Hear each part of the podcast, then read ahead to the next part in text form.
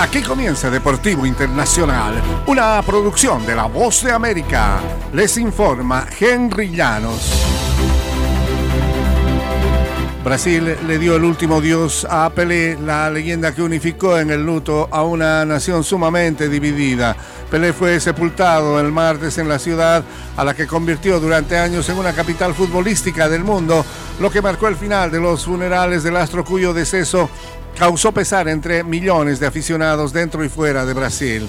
El presidente Luis Ignacio Lula da Silva, quien recién asumió su cargo, rindió homenaje a Pelé en Vila del Miro, el estadio donde jugó como local durante la mayor parte de su carrera. Pelé yace ya en Santos, la ciudad en que creció y se volvió famoso se ofició una misa en el estadio antes de que un camión de bomberos llevara el féretro por las calles por un eh, camión de bomberos hasta el cementerio cercano.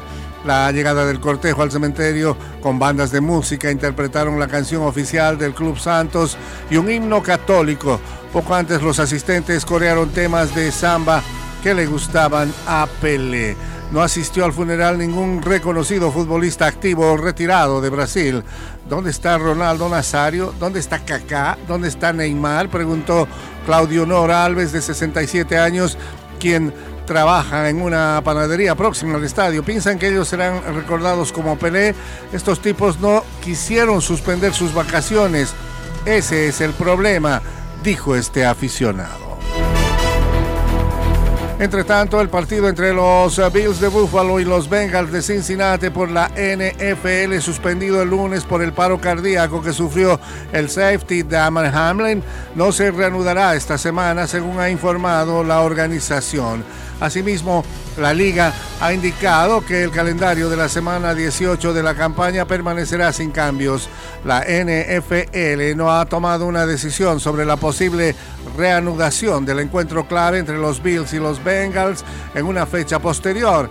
El partido se suspendió en el primer cuarto cuando Hamlin Safety de los Bills sufrió el problema que lo mantenía hospitalizado en estado crítico.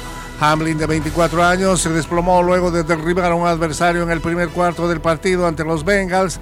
Personal médico logró que el corazón del deportista volviera a latir por medio de maniobras aplicadas en el terreno de juego. Se vivieron momentos escalofriantes antes de que el jugador fuera colocado en una ambulancia. Varios de ellos eh, lloraron y rezaron frente a las cámaras de la televisión que transmitía a todo el país. Y hasta aquí Deportivo Internacional, una producción de La Voz de América.